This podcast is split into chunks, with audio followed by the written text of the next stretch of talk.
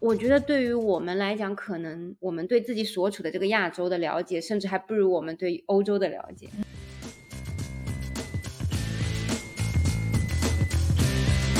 嗯，我也很好奇。那我说你为什么戴望远镜？嗯，他说这个可以看到，嗯，运动员的那个表情，就是看看他们长得什么样子。他说，哦哦嗯 我说 哇，看长得帅不帅？好好有爱哦，就是呃因为九局下半是这个棒球比赛里面最后的那一节的比赛嘛，就是非常重要，而且很有可能会有哦反转啊之类的。哦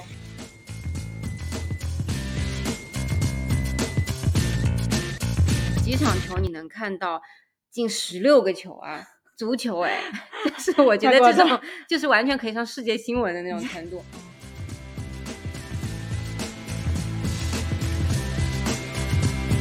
发一条微博说，真的非常非常感谢有这个世界杯，有阿根廷就是呃拿到了冠军，然后让我才会觉得在这样的一个世界里面，还有那么一些可以让你相信的，让你让你觉得开心的，类似于童话那样子的结局的事情在发生着，嗯它还是有可能在发生的。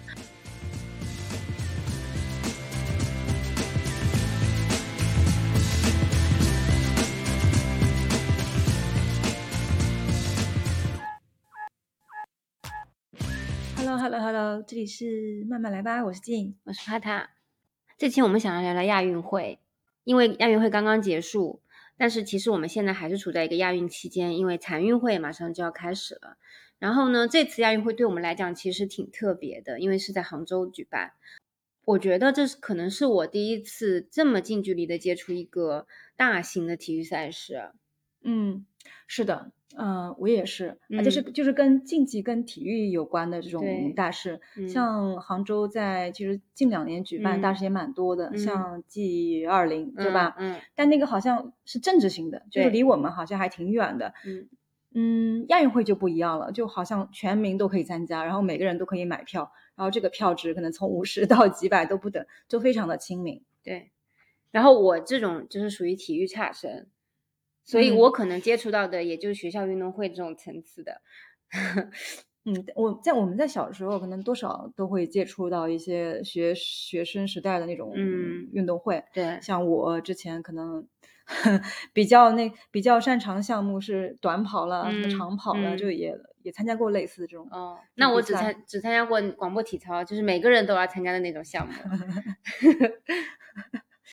我觉得正是因为就是它这个亚运会在杭州举办嘛，其实离我们真的非常的近，无论是这个生活上面的，还是说你的呃这个地理地理位置的就是物理方面的对，就是非嗯常的近。所以我觉得，其实从我个人而言的话，我有了对这个亚运会的更深的一个体验和视角。嗯，所以我们就从这里开始讲一讲吧。嗯嗯，好的，整个亚运会期间，其实我们都基本上在杭州。嗯，其实大家都知道，在准备一场这种非常可以说是国际顶级顶级赛事，他早早的就开始准备了。就是前嗯两年我们北面的呃流石高架也修了很久，我觉得嗯某某种程度上就是在为亚运会做准备吧。嗯呃，包括在我回想起二零二一年年底我们在团建会的时候，嗯呃，有一个环节是我想出来的，就是交换礼物。嗯呃，然后我收到的礼物就是一个亚运会的纪念碑。嗯呃，当时杯子上写的时间还是二零二二年，嗯，然后那时候正值疫情期间嘛，嗯后来就是说又延期了一年到二零二零二三年。那这是我可能就真实的好像参与到其中的那那个时刻。嗯就当时我拿到杯子也觉得啊没没什么事儿，嗯好像跟我没什么关系。但是那个杯子其实很精美，那种、嗯其实是个保温杯，很容易被当成那种老干部 用的那种东西。但是它底座有一个橡皮圈，就是我嗯觉得它的设计非常好，嗯让好像是一个杯垫一样，就嗯放到哪里都很舒服，所以我就把它留下来了。嗯、在奥运会就即将开始的时候，我忽然有一天接到一个电话，嗯他说啊，您您您好，你是哪个小区的？我说是的。他说是这样子的，我们是呃燃气公司的，嗯呃亚运会不是开始了吗？要保证呃社会的安全啊，大家的安全，我们可以要上门来维修这个检查燃气的安全，嗯然后有一些呃老化的零件什么可以帮您免费更换。嗯那我一看啊，是正儿哦八经的那嗯个燃气公司，我说那嗯好的，我跟他他就嗯跟我约了时间，然后就是那个时间就是在我们小区进行维修。哦，那我们小区怎么没有来修？对，嗯，你们比较新，这个还是选有选选择性的是吧？那你嗯错过电话了。哦，那我也想起来，我在就东京奥运会也是因为疫情延期了一年嘛。对我也买过，就是印着东京二零二零的那个标志的垃圾袋。啊，对垃圾 袋，对，就他可能当时也印了很多的这种物品嘛，也是嗯清仓大甩卖了。嗯，嗯，哦，所以其实还挺特别的。呃对因为因为疫情的原因，嗯都推迟了一年。嗯嗯，然后我自己的感受其实是，第一个就是刚刚丁也提到的一个整体的城市的面貌，嗯，因为在亚运前期的时候，就是嗯，因为我自己是在这个建设的行业，呃，但是我觉得作为一个市民，我自己也是能够明明显的感觉到很多地方在加速建设，嗯嗯，整个城市的面貌，包括呃一些道路上面的一些公共设施，其实都是在提升改造的。然后还有一个很重要的一点就是体育场所和健身设施的这个建设。嗯，然后我们之前不是有新闻说这次亚运会投资了多少多少十三亿还是多少亿？嗯，其实我今天在嗯查资料的时候嗯是呃两千多亿哦，，两千多亿啊，对就是投入了非常非常非常多，大的是当年广州亚运会的两倍。嗯。嗯嗯，但是嗯，就是有一个点，就是说杭州这次没有新建很多场馆，它嗯其实还是在尽量的利用原有的一些健身的场馆和资哦源嗯进行了一个改造。然后哦，这点我很喜欢。对，然后另外一点就是，就是这两年提出来的一个概念嘛，就是嵌嗯入式体育场地的概念，就是说在呃无论是城市还是农村，就要保证我们的居民居住的这个范围内要有都要有一个健身设施，嗯嗯嗯，然后新建的小区我们肯定不用说了嘛。另外的一个就是在一些高架桥的下面，利用嗯这种空间，嗯或者是在一个老旧小区改造的时候，他要把这个对健身的那个设施加入进去。嗯很多的是球场、嗯篮球、足呃篮球、足球、排球、羽毛球嗯这种比较大众的运动的场所，嗯嗯，都有很多的规划跟设计。然后另外一个就是，我们感能够感觉到周围有很多这种健身的绿道，建设的嗯。也是很多的。嗯。嗯，所以我觉得这个点其实还是对于一个城市的建设是一个良性的一个呃一个循环吧，因为在比赛结束之后，我们市民还是可以去运用这样的场所进行这种 全民健身的运动的，它是一个可持续的东西，也是一个良性发展的，所以这一点嗯。我觉得还是算是大众还是受益的吧。对，而且是我觉得是很受益的，就是嗯。杭州在呃规划这些体育设施，呃不光是在呃为大型的这种赛事提供就是非常好的设施之外，同时它结合了嗯我们我们普通人对于运动的这些需求，对然后结合结合到可能甚至想到后面的几十年的这一嗯。条，就是怎么跟让民众多多嗯。健身，嗯去参与到体育体育里面来，嗯就这个是这个是很好的。嗯呃，就也借这个良机，然后让城市就是这种体育生态更好的去发展。是的，是的，嗯、另外我看我也看到相关的报道，就是说杭州，嗯、在在把就是说西从西湖的一个发展概念，呃，移嗯。到钱塘，就是整嗯。个重心往往东移。那嗯。么，所以就大的一些大的设施，像大莲花、小莲花，嗯。都是在钱塘边上造的。奥体中心，啊，奥体中心，嗯嗯然后我们这次观赛的，就是说，其实它这次的场馆非常的设计非常多，不光是嗯在杭州，整个每个区都有，对吧？然后你去了绍兴，还有衢州啊，好几个市里好多市，呃，对，嗯好好很多场馆，就是说，刚刚也验验证了帕纳所讲的那个，就是它是在原有的基础上、嗯再去改进，再去完善这个体育设施。嗯，对这个很很环保，然后嗯又又节约对，资源，对？是的，是的，嗯嗯，然后另外一点就是我对于亚运会的一个观察，其实，呃，因为我不是一个特别特别关注体育这个行业吧，你已经比我比我对，但 但但是我也不是特别特别嗯关注的。那我可能会，呃，奥运会啊，或者世界杯、足球世界杯，我可能会看一下，其他的我也不怎么看。所以其实亚运会，我觉得对我来讲啊，关注度并不是特别高的一个一个赛事。然后因为这次是在杭州办嘛，所以我可能 多多少少了解的更多一点。我也是嗯才知道，原来这是第十九届亚运会，嗯然后十九届里面中国已经是第三次举办了。是的，对的，然后在那个嗯、就是开幕式运动会进场啊、运动员进场的时候，不是每个国嗯家都要进来嘛？对，就是我一个个仔细的去看了这些国家，我才发现有很多国家我真的第一次才听到，我才意识到这件事情。比方说巴林，比如哦巴林，你以前知道吗？我知道，哦，你知道是吧？嗯，巴黎，你就我我可能第一次听到这个嗯国家的名字，然后嗯我也第一次就是关注到，就是嗯尼泊尔他们那个国旗竟然不是方形的，是一个就是两个三角形组成的，所以我觉得挺有意思的。就我在想，我觉得对于我们来讲，可能我们对自己所处的这个亚洲的了解，甚至还不如我们对欧洲的了解。嗯，嗯，就这一点，我觉得还挺就值得思考。值得反思。对，然后另外一点就是这次的亚运会，我发现有很多很很特别的比赛，嗯嗯，比方说电竞的，对就是嗯我也第一是第一次知道它它也是一个体育比赛，而且他也是第一次纳入亚运亚会亚运会，嗯所以这这一次是杭州就是办亚运会就比较特别的一个嗯。然后还有滑板啊。然后还有街舞，街舞竟然 已经是亚运会比赛项目了，我就觉得真的啊是，还有街舞我真的觉得很神奇。然后我在想，这些不就是妈妈一直在说小孩子啊，你不要学这种不好的东西，以后长大了没出息。你看当年妈妈就这么教育我们，然后现在发现，哎，这些都已经在亚运会的 比赛现场了。加分项目那，我觉得就挺好玩的。我觉得这就是一个很戏剧性的事，你永远都不知道这个社会以后会发生什么变化。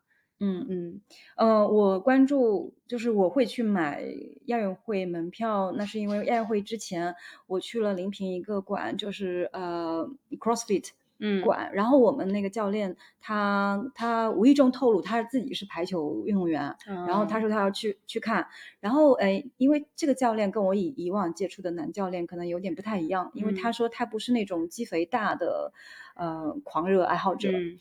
所以哎，那我觉得他这个想法还还蛮有意思的。然嗯后我就想，那我也要去看。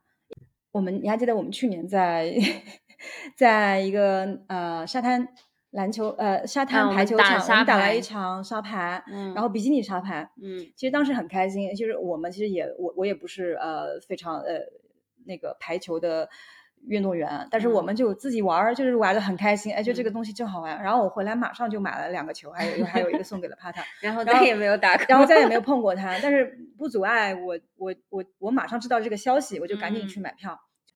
所以说我们也是去看了几场比赛的。呃，帕塔而且是被上天选中的宠儿，他参加了开幕式和闭幕式，嗯所以从某种程度上来讲，其实嗯，可以说我们是见证者，就是从头看到了尾，嗯不夸张。虽然场数没那么多。嗯，那我们就来讲讲我们自己去看比赛的一些经历吧。好，那你先讲讲，我先说，嗯。呃，我看那场排嗯球吧，然后嗯。他是那个台北对乌兹别克斯坦，嗯。就在我们临平的临平体育馆。嗯。这临平体育馆我们也很熟悉了，我们之嗯。前也在那里游泳啊什么的。嗯。不过现在就是说，呃，我们去我我去看的这个排球的场馆，其实是后来先新新建的，对，它是呃在原有的体育馆周边建了一个嗯。环形环形的嗯。呃体育场。就是之前对排球的规则就是一窍不通，就 体嗯。育差生了，也是，嗯、然后我我的票是一百块钱，其实那个位置到了现场其实很很赞，嗯。而且前面我觉得上座率大概有六六六七成吧，那嗯天就是嗯是。一个普通的而且他也是工作日的上午，对，我是工作嗯。日上午去的，就是呃，还是有有很多年轻人，嗯有很多像爸爸妈妈，还有年轻人，爷爷奶奶为什么他们不用上班？他们不一定要上班，放暑假吧。可能嗯。那我就坐在呃大概就是中间那个位置吧，中间靠后一点，毕竟一百块钱买的。呃，然后我再看看看，然后再再我这我再考虑啊，就是要不要到前面，就是看得更清楚一点，就是说、嗯呃运动员的一些面部表情啊，然后这个球有没有出界什么的。嗯呃，但是我没有去，那个是裁判的位置，我没有去，为什么呢？嗯其实我隔座我邻座的一个一对老夫妻，嗯。我觉得他们太吸引我了，嗯。因为呃，每当就是球场上出现出出现一些呃进球啊，或者是呃落球啊之类的，然后那个老爷爷会讲给他的老伴听，嗯，嗯哦，他老老伴不知道规则，有有可能吧？我嗯觉得他老伴应该也懂一点，就是他们嗯会讨论，嗯。然后或者他有时候会自言自语，嗯。然后嗯，而且他的那个位置跟我就是隔了一个位置，我中、嗯。我们中间没有人，就隔一个位置，就那个听觉上和位置上，我觉得特别合适。嗯。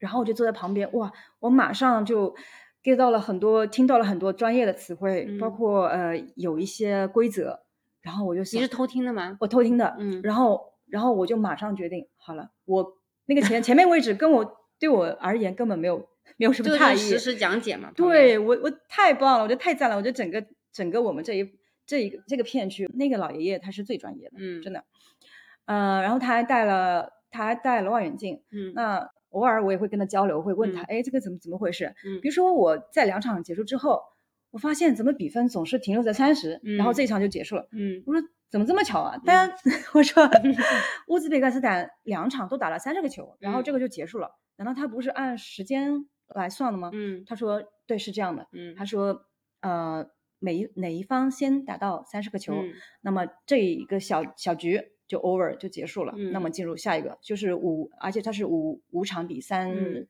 三胜这个嗯赛制。那很可惜的是，那一场就台北 完输，就是嗯零比三、所以就是嗯我打了三场，然后嗯台北就就输掉了。嗯嗯，就这是他，就是他的他给我讲的一些，呃，当场就马上可以用起来的一些小知识。嗯，嗯，然后跟他熟了以后，我还跟他借了一个望远镜，然后我就啊，这看是男排还是女？男排，男排，男啊排对，是男排。嗯嗯，我也很好奇，那我说你为什么戴望远镜？嗯他说这个可以看到，嗯，运动员的那个表情，就是看看他们长得什么样子。他说，哦哦嗯我说哇，看长得帅不帅 好好有爱啊！就是他不是把它就是纯粹的作为一个竞技的那个东西在看，而是就是想要去看一看他可能在追星吧。表情 之类的。嗯，然后他还会跟我讲，你看，你看那个穿红衣服的他是队长。嗯我说哦，这样子。他说那那那个球队那个穿不一样衣服的，就是嗯。会深一点。他说那个是队长，嗯。然后我就知道了是哪个是队长。嗯。呃，这是就是说我通过邻居去去看一些呃去看这个比赛的一些小故事，然后我自己观察到，就是在排球的呃排球比赛中，经嗯。常会有会出现 challenge，、嗯，然后就是说挑战。嗯。一开始就啊，我知道，我猜一下，挑战嗯就是说我对这个判罚有疑义、有争议，对不对？我提出嗯，太争议。聪明了。嗯对我我一开始想 challenge。你是要什么？呃，托马斯三百六十度 回旋体就展示一下吗？就是嗯这种嘛，是吧？嗯然后，嗯，我观察了半天，结果演呃演员，结果运动员都没有动，然后就盯着那个大屏幕。嗯他其实是在调，就是他对某个判别就是嗯有疑问，然后嗯他在申请电子的裁判，嗯重新大屏幕再回放一遍，嗯，所以每个人都看得很清楚。更精准。比如说这个，球是不是就是呃在界内还是界外，嗯还是正好落在线上之类的。对，现在就是说整个体育比赛就是科技的力量很强大。嗯，然后我嗯在我就在想，那这个场馆在一开始做的时候，嗯它整个地面就肯定要感要要铺所有的那种嗯感应系统，对，那其实是非常呃一个要很精准的一个东西，对吧？你不能你万一那个地方正好坏了呢，嗯那我这个球不就 不公平了吗？对嗯所有人不公平了吗？是的，哦，后来就是我有再去深入了解这个排球的规则，好像嗯，如果 challenge 失败了，嗯，是是要扣分的。要扣分吗？嗯，还是要给对哦方加分，就是说，就是如果你失败的话，你是要你是要扣呃扣分的。但是如果你但是如果你不成功了，你不提出的话也是扣分吗？那那你看你服不服嘛，对吧？你觉得、嗯你觉得没其实没什么损失嘛，呃就没有没有损失对那如果说你 challenge 成功的话，嗯嗯、裁判误判了，那你肯定就是这个次数是不受限制的。嗯嗯嗯然后我这一场不是台北对乌兹别克斯坦嘛？嗯，那大家都知道台北跟中国的关系，对吧？嗯？嗯那我觉得我我在气氛上嗯，就是我觉得中国人就帮中国人那种感觉。嗯，然后就要进球或者进球的时候，我们就嗯欢呼、很激动啊很激动。然 后嗯，还有一些喝倒彩的，嗯个别情况就是对乌兹别克斯坦，就嗯我觉得啊、原来嗯还是一家亲啊。对，是的，因为我我家不是在那个体育馆旁边嘛，嗯我就能听到就那个一个足球馆里面，嗯他们的欢呼声啊这些的。嗯然后有一场比赛是中国女足对日本女足的那个比赛，啊中国那次是输了的。嗯然后这个比赛完，嗯这个场馆我就在阳台上看嘛，那个场馆他们就在开始放各种歌，嗯因为比赛结束之后都会放一些音乐嘛，嗯然后就放了《朋友》，你知道吗？嗯朋友，我就觉得，嗯，这个放歌的人肯定是有所指的啊。周华健的那个朋友，对，嗯，就是还是要呃友谊第一，比赛第二嘛，但就这个意思，大家不要太那个，嗯嗯，因为比较会比较敏感，中国对日本，，嗯嗯。我们聊到足球，嗯嗯，后来我就去又又看了一场足球。嗯那足球的这个场地就比排球的那个场地就大多了，而且嗯排球是一个封闭的一个馆嘛，然后足球是敞开式的，那个嗯球场很大，进去的时候，我觉得每个人都情绪高涨，就一嗯种呃莫名的亢奋，你知道吗？包括对我，包括嗯我自己。然后坐下来之后，座位上也有准备了很多喝彩的东西，嗯，嗯、那种。但是你看的甚至都没有中国队，我看的是没有中中国嗯队，嗯，对大家还是很激动，呃，我看的是蒙古队哈萨克斯坦，嗯就我还是很更感觉一种兴奋，一种开嗯心，嗯就坐在那里，然后特别是我觉得足球啊，真的是、嗯呃气氛担当，就是整嗯个体育竞技的气氛担当。就坐下来之后，然后稍微有对方有已经嗨起来已经嗨起来了，然后大家就不能自己哇、就上头上头上头上头。虽然就是要很久才能进 进一个球，嗯但是那种气氛。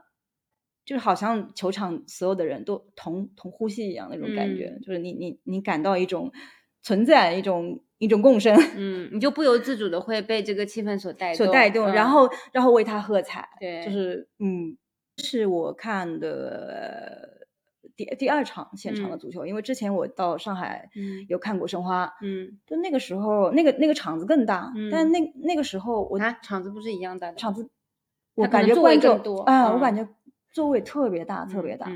嗯然后呃，说实话，那时候我好像感觉不是特别明、嗯明显的那种感觉，嗯嗯但是这一次就是在在家门口，嗯我能感受到那种足球那种热情。嗯，对嗯然后我刚刚不是说我家就在那个球 场旁边嘛？嗯其实我从阳台上是可以看到这个球场上的积分牌的，就里面的那个场地里面我看不到，但积分牌我能看到。然后呢，又是可以听到大家的欢呼声。然后有一天晚上，这个欢呼声特别特别的强烈，然后你就一阵高过一阵。然后我在想，哎，今天又是什么比赛呢？我就看，哎，中国。嗯，然后一看比分，已经四比零了。哇！我说哇，已经四比零了，怪不得大家喊那么响。然后再过一会儿，大概过了不到十分钟嘛，过去已经六比零了。我想怎么回事？竟然而且才打了上半场，才打了大概三十分钟左右。嗯然后我想，天呐，这个中国女足可以啊！嗯那场应该是对蒙古吧？好像是也是对啊蒙古。对蒙古，嗯，蒙古我们那一场蒙古？我忘了。好像是蒙古，你跟我讲过。反正我们那一场蒙古也是 zero。结果上半场结束的时候已经到了八比零。我想，天呐，他们这个喊的不要喊子嗓子都喊哑了。嗯啊，然后到下半场更夸张，反正最后结束是十六比零，就那场比赛，嗯我，相信很多人应该都都看到了，就真的太疯狂了。哇，尤其是有中国队的情况下，对我觉得那种情绪更更加难以克制。就我在想象，我要是坐在现场，会不会因为就是你肯定会被这个这个现场的感染气氛所带动的，而且有几场球你能看到进十六个球啊，足球哎，但是我觉得这种就是完全可以上世界新闻的那种程度。嗯，嗯，对，就是嗯，好后悔我那场没买。对，就那场去了的人真的是赚到了。嗯啊，他们说最厉害的就是黄龙那一场，嗯呃呃，中国女足对对哈卡塔尔女足吗？男足男男足吧，嗯5对，比零是吧呃，五比零。嗯然后我说五十块钱去看那个，绝哦了。那因为中国男足是一种特别的存在，是吗？中国男足只要不输，大家都已经疯了。对啊，就是疯的很很大，风嗯很大。但是我觉得现场看足球赛真的是很不一样的感觉。嗯因为我以前都会是看那世界杯那个世界杯，我其实就是很很很激动，已经很开心了。但是我在这个赛前吧，就是嗯亚运会我没有看足球啊，赛前我看了一场测试赛，它是一个呃大概是青少年的嗯青少年的足球比赛，我当时去看了，我也觉得那个那个票价才十块钱，嗯但是我真的看的非常开心，非常激动，然后跟着很多球迷，他们是有组织的，还有领喊员，嗯，然后会喊出同样的口号或者唱歌啊之类的，就是给所有运动员打呃那个加油的。我觉得真的氛围太好了。嗯，就是我看那场蒙古对哈萨克斯坦，就蒙古一直在输嘛，然后嗯我们就暗暗这样，我就在心里给他加油啊，就是嗯很着急，起码不要输得太难看，进一嗯个球赛。嗯，结果到最后就没有进。但是蒙古队的那个女守门员太厉害了，因嗯为她很多次全部被他拦下来了。嗯，然后旁边那个像高中生一样的女生就说：“哇，一个人撑起了半个队。”嗯，对。嗯，就就有一边的守门员就很忙，一边的守门员就完对，全然后他在整个整个其他的就是成员就是在被对方克制，就是完嗯全是处在一个嗯、呃防守的状态，但嗯是攻又跑又跑不到自家门口，就嗯 就很急。嗯，我这次亚运会我看了一场比赛，其实就嗯是棒球比赛。嗯，嗯，但是你也值了。对，就第一是因为我一开始买票的时候，其实我本来可能想买网球啊什么就比较热门嗯的比赛，结果都买不到了。然后后来我就看见哎棒球有，然后我就买了棒球。然后还有一个原因就是，因为我小时候看那个棒球英豪那动画片，我超级喜欢。嗯那里面就是有一对双胞胎嘛，上山和也和上山打野，我当时觉得哇打野太帅了，就是我的梦中情人那哎种。那我插一句啊，就是你嗯当时看这个动画片的时候，嗯，他对赛制有没有讲解啊？应该是有的，但是我可能没有认真看吧。哦对，因为就光记得就是三，就是我只记得上山打野、上山河野，以及他们要进甲子园之类的，就是这种。嗯嗯然后因为众所周知，就是棒球比赛的规则超级复杂的。哦，嗯，然后呢，就是我在赛前做了一些准备嘛，做了一嗯些预习。一个呢是我看了这个棒球比赛的规则，先嗯学习一下。然后我发现，就是这种讲规则的视频，要么就是有呃七八九十集的，每一集可能讲一个点的那种，要不就是这一集就有三十分钟。天都还没有讲完，还要分上下集的那种，就它真的规则非常的复杂，而且光看解释是根本只能理解个百分之四五十这样子，所以其实直到比赛现场我都还没有很弄得懂到底是怎么样的规则。然后第二呢，因为我很喜欢热狗嘛，热狗有一首歌《九局下半》，就是说人生的九局下半该怎么办，就这个意思。因为九局下半是这个棒球比赛里面最后的那一节的比赛嘛，就是非常重要，而且很有可能会有哦反转啊之类的。哦其实你知道吗？我我那时候就我把朋友圈的文案你想好了，就是说九局下班还会不会有反转，就大概就是这样，用热狗的嗯歌词。然后我就想，我看到九局下班的时候，我就要发个朋友圈这样子，这就是我赛前的准备。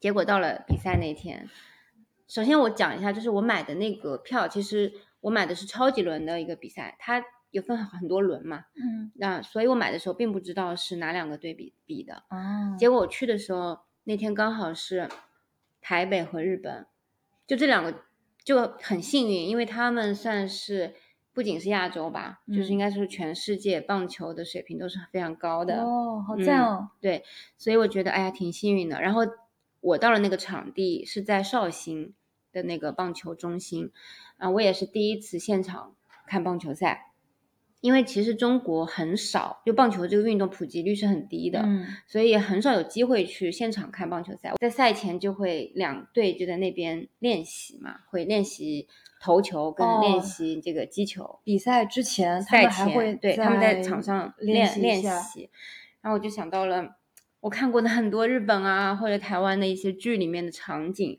就比如说像那个《旋风小子》里面，张震岳不是要跟林志颖他们 决斗嘛，嗯他们就打嗯棒球，嗯你就会看到想起那个动作，他在那个夕阳下面，呃，拿着棒球棒，然后林志颖就是呃怎么样把这个球就是呃投出去，就那种场景，就会觉得非常的熟悉和和梦幻联动的这种感觉。这是真实存在的一个比赛是吧？就真的是他们俩在，就是那个电影里面《漩涡小子》的电影里面，嗯嗯，那天的比赛，嗯那天下雨了，但是呢雨就不是特别大嘛。刚开始比赛的时候，然后就还是照常的进行了。然后因为我不是因为预习的不是很到位，就不是很看得懂嘛。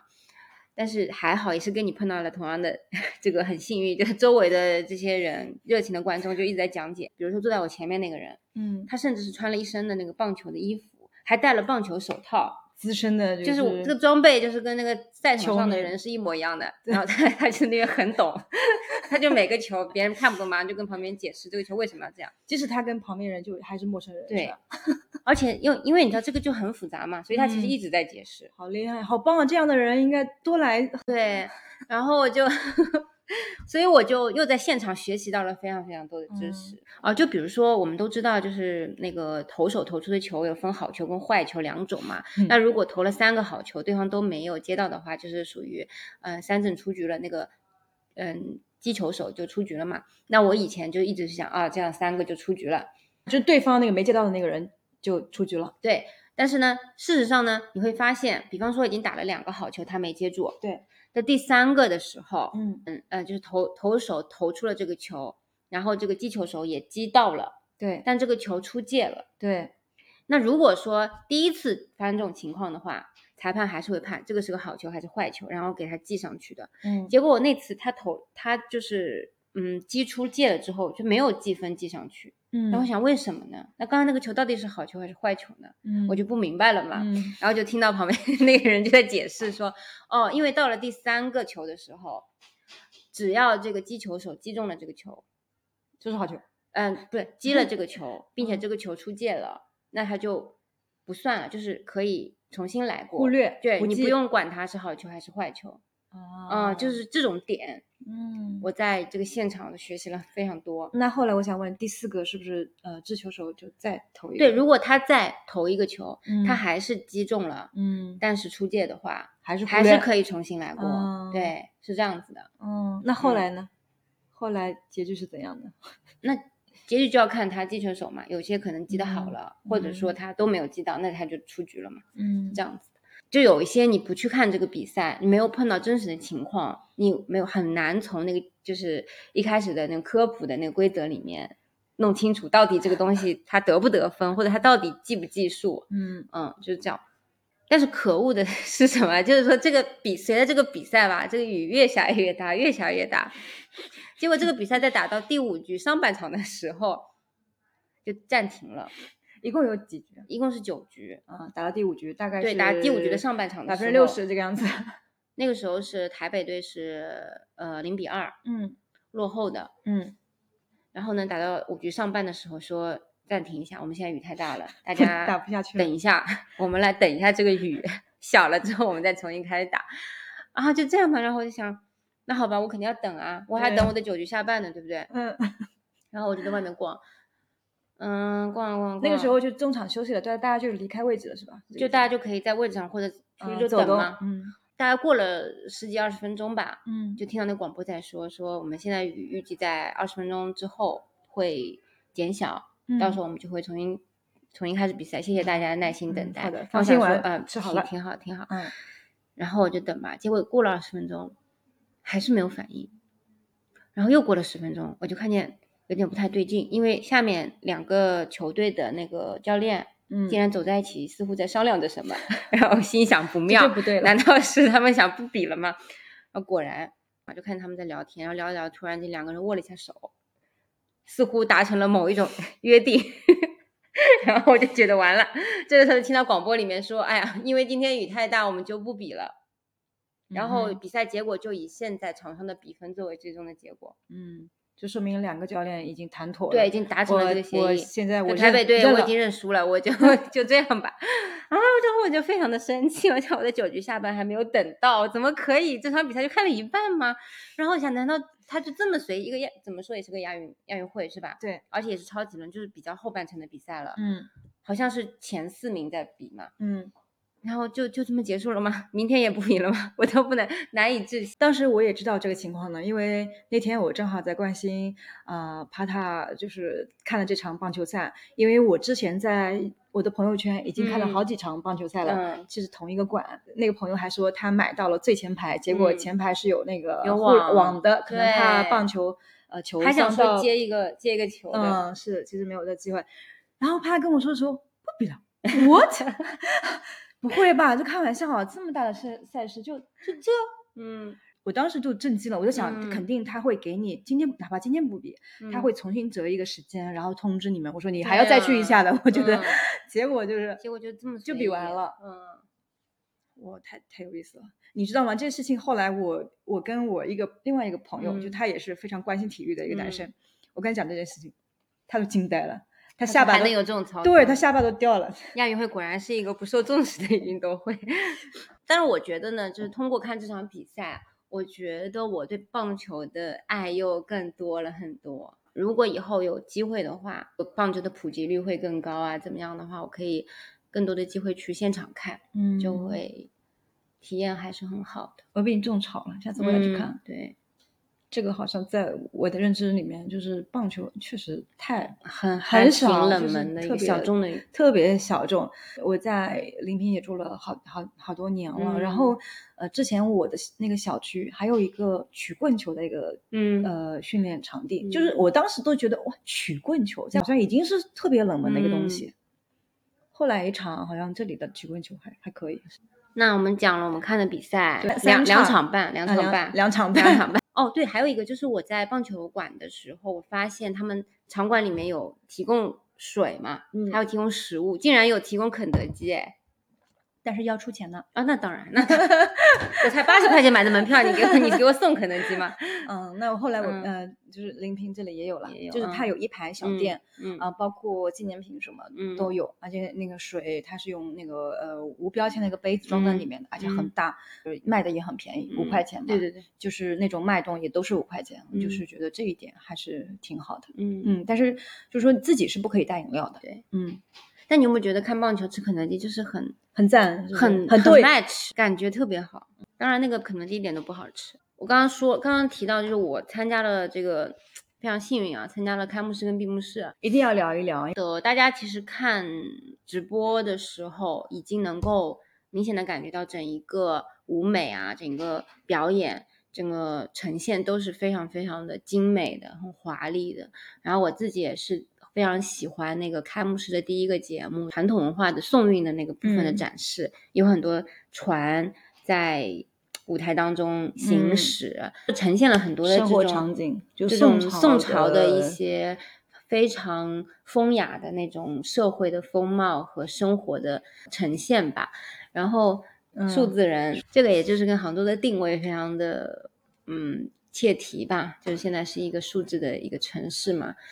我觉得这些也也不用说，因为反正大家都能看到，就确实是非常的精彩。就是我自己身处在场馆，其实有几个点我还是挺有感触的，所以我想分享一下。第一个，在开幕式的时候，在所有的国家运动员进场的时嗯候，呃，因为每个国家一出来就报了他国家的名字之后，大家都嗯会就是鼓鼓掌掌啊，这样嗯子欢呼嘛。那当然，中国出场的时候肯定不用说了，就是大大家都啊都全疯了一样。嗯、那另外有一个国家就是叙利亚，他们嗯其实这次来的人也不是很多，但他嗯们一进场之后，全场的欢呼声也是非常非常响的。可以说，除了中国吧，除了中国、嗯台北、呃香港、澳门之外啊，就是他呃的，就是他们掌声欢呼是最最高的。然后包括他们的总统跟总统夫人吧，也是来到现场。后来其实，在网上也看到了一个评评论，就是说大家对于呃为什么说叙利亚人出来的时候，我们的这个反响会这么热烈？嗯嗯，大家都想到了，在一九三二年的时候，就是第一个参加奥运会的中国人，嗯叫刘长春，他是一个人坐了船，嗯嗯、经过了二十二天，坐船到了当时应该是洛杉矶吧，参加那个奥运会。然后当时有句话说：“我中华健儿，此次单刀赴会，万里关山。此刻国运艰难，愿来日我等后辈，嗯、远离这般苦难。”嗯就是其实我看到这句话，我是非常非常感动的，因为叙利亚现在也是正在经历一个非常非常困难的事，经历他们的内战，而且也已经延续了好几年了。嗯所以我觉得有些时候对于这种苦难的同情和那种共情吧，就是我们自己中国人吧，或者说嗯是对关于呃作为一个人类对其他的一个有相同境遇的国家的一种尊重和祝福，其实让我非常感动的。嗯，一种善意嗯，和一种关怀。然后我就看到那个叙利亚的总统夫人，她也很年轻，很漂亮。嗯就是镜头带到她的时候，她就跟运动员挥手，然后还拿出了手机想把他们拍下来，就是那种，呃，领导人跟这个运动员之间的这种，跟跟他的跟他的人民之间的那种嗯感情吧，嗯这真的是可以感染到大嗯家的。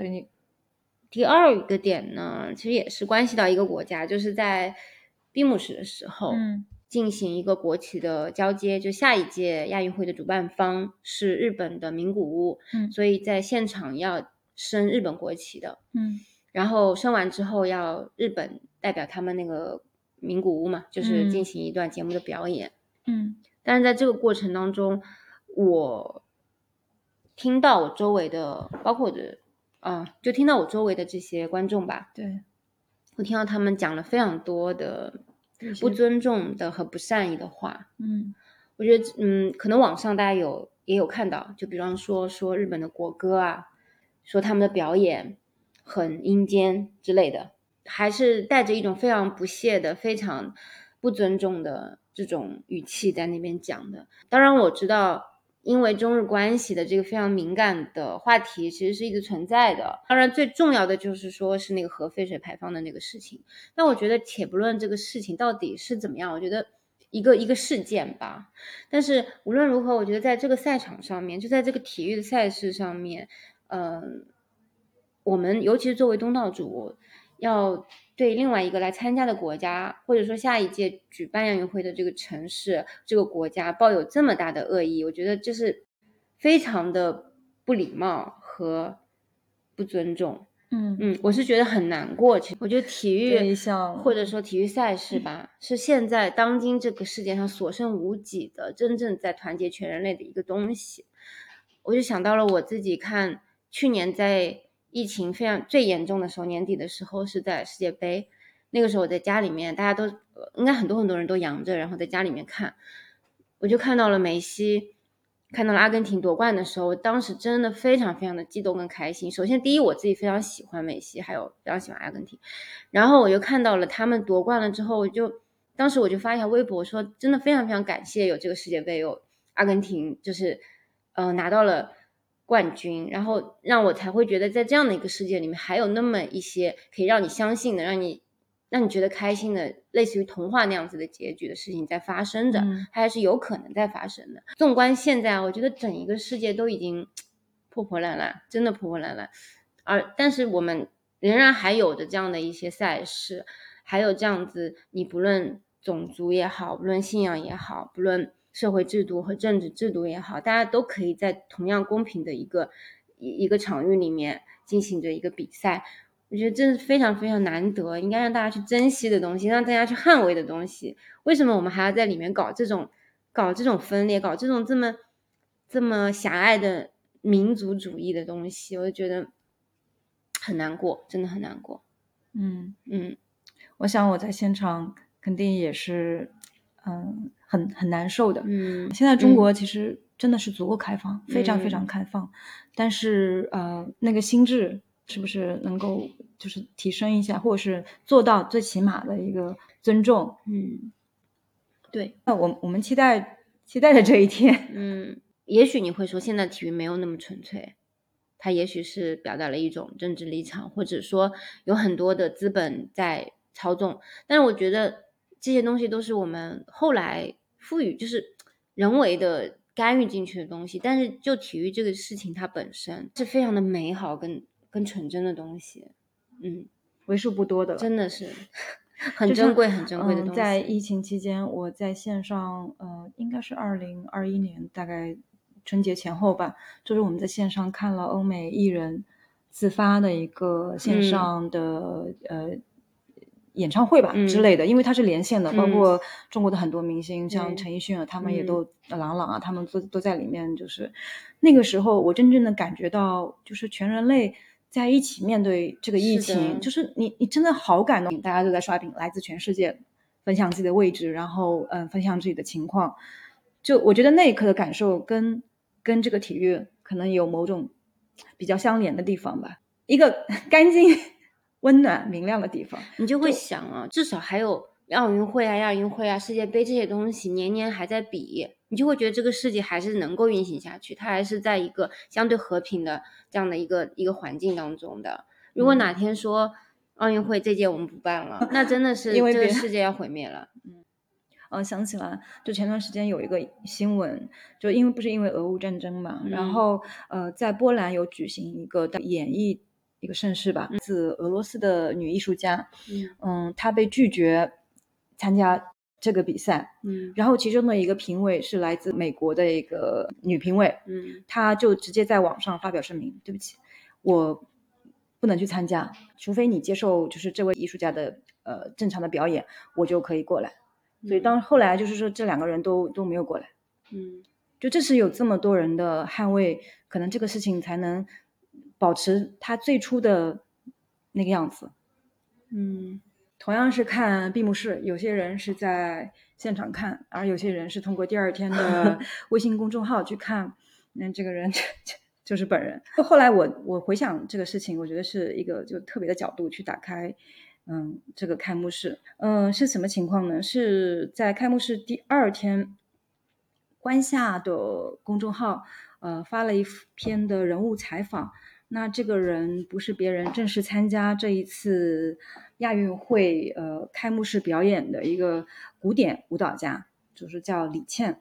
其实关夏跟李倩，我觉得可能是一个个人合作的一个东西。文艺青年大家都知道，这是个褒义词啊，中性词。关夏这个品牌的就是定位，深挖一个人物背后的故事。那么他讲什么呢？他讲李倩的这个青年舞蹈家的自己的一个历程吧，或者是一个经验吧。他早早的在二十一岁的时候，就在两千零四年的那个雅典奥运会的闭幕式就独舞了。就那个时候他才二十，就是青春的时候就达到了那样一个一个高度。在之后的四年，他忽然消失了。是在两千一一四年的春晚表演结束之后，他就呃推掉了所有的工作。就是这份这篇采访，就是说当时呃这位李倩女女舞蹈艺术家，就是觉得好像很多呃人生的命题对于她来说更重要一点。我究竟喜欢什么？那我想做什么？我想过什么的生活？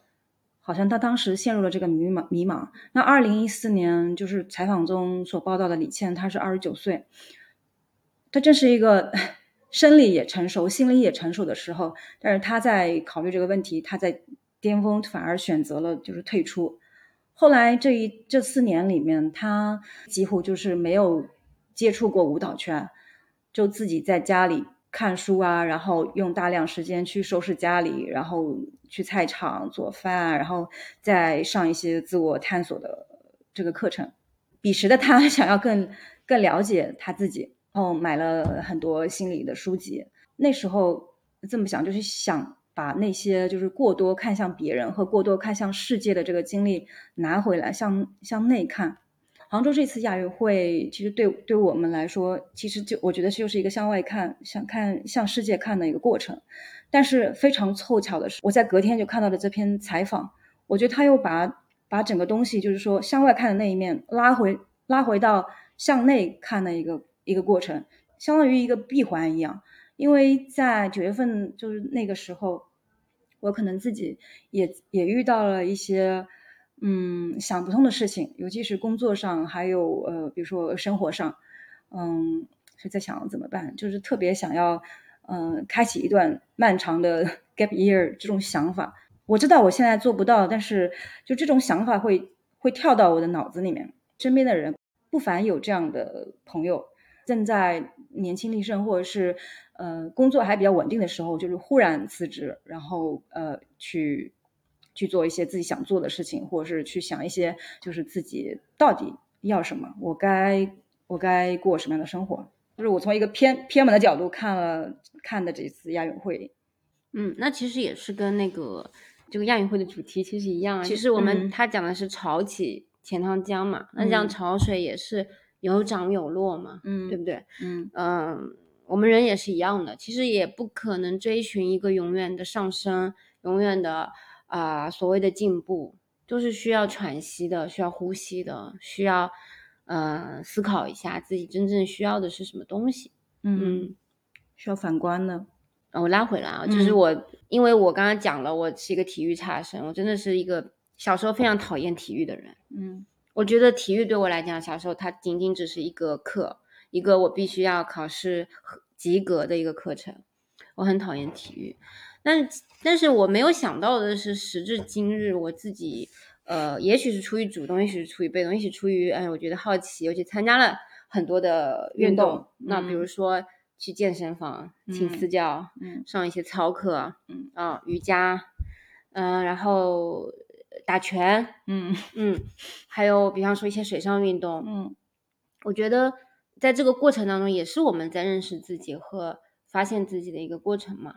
其实到了今天，我自己觉得还是一个非常不擅长体育的人。我也仍然会在健身的过程当中感觉到非常的痛苦，我也会发现我自己竟然在某些方面还是有一些优势的，比如说我柔韧性还不错，所以我可能啊、做瑜伽的时候还是挺还是可以的。我可能在练那个搏击的时候，嗯，教练也会夸我说打的还不错，等等的。所以啊，还有一些，比方可能我的律动比较好吧，我就觉得跳操、上操课我都可以跟得上，就是这种人就是在慢慢的发现的过程当中的，就好像胡适的那句话我很喜欢，他说怕什么真理无穷，一步啊、一寸有一寸的欢喜，就哪怕你一点点的进步或者一点点的更深的了解自己，都是一个很好的一个阶段。嗯，就好像嗯回应你刚才讲的那个李倩的故事一样的，就他到人生的每个阶段，你追求的东西不是说，嗯，世俗意义上的成功啊、功成名就这些东西，只有你在追寻你自己认为好的东西，哪怕你的过程非常的缓慢，会或者说这个道路很曲折，我觉得都没有关系，嗯，嗯，都是一个过程。是的，嗯、那篇采访最后就以李倩的一句话结尾的：生活最终就是一个人找到自己的一个过程。嗯那你刚刚说那些漫长甚至嗯笨拙嗯的去做这些，发现嗯自己，那就是我们就更多的了解自己的一个嗯过程。嗯对嗯，就是忽然想到，我刚刚在我们在录音之前，我就是问帕塔体育和和运动的到底是什么概念，有哪些嗯不同？嗯，然后我忽我们刚刚在聊天的时候，我忽然觉得有点悟了，是是怎么悟了？就是那天帕塔再去看那那场非常 special 的棒球比嗯赛的时候，嗯我是上午去了健身房做了有氧，然后嗯还有力量，然后下午骑自行车，大概骑了十一公里，去到嗯一个、呃呃远一点的咖啡馆。然后我忽然就就就觉得，哦，原来就是这是我我进行的一个运动。嗯然后你你再看一个体体关于体育的一个东西，竞技的一个嗯东西，总之，我想说就是感谢体育，你就这世界上非常非常美好和而珍贵的东西之一。而且现在我们也变成了其实跟运动非常有紧密联系的一群人吧。在过去的两天里面，我们尝试了呃 羽毛球乒乓球、球网球，然后射爬山箭、爬山，短短两天。嗯更不更不谈我们平时做的什么，呃，看亚运会，然后骑行，然后去健身房，各种。我最近上班就很少骑车，尤尤其是现在秋天，就天气又这么好，而且呃四处都是桂花香，我嗯就会骑车或者走路。对，嗯嗯，我也是。呃，现在是正值第二次的桂花嗯开的时候，嗯然后昨天晚上很晚的时候，我去一个朋友家，嗯我去朋友家然后他问我到哪儿了我说我在你门口嗯然后他问我车停哪儿我说我骑自行车来的然后他他吓了一跳他说你怎么骑自行车来了因为外面太舒服了然后到处都是桂花香。小韩家嘛嗯小朱家啊小朱家。在这一刻我觉得我我好像忽然知道了为什么我们要录这一期。好的那这一期就聊到这儿啦。好的嗯希望大家能够多多运动。嗯。然后多多产生多巴胺嗯。开心起来。好。那就先这样啦拜拜。拜拜。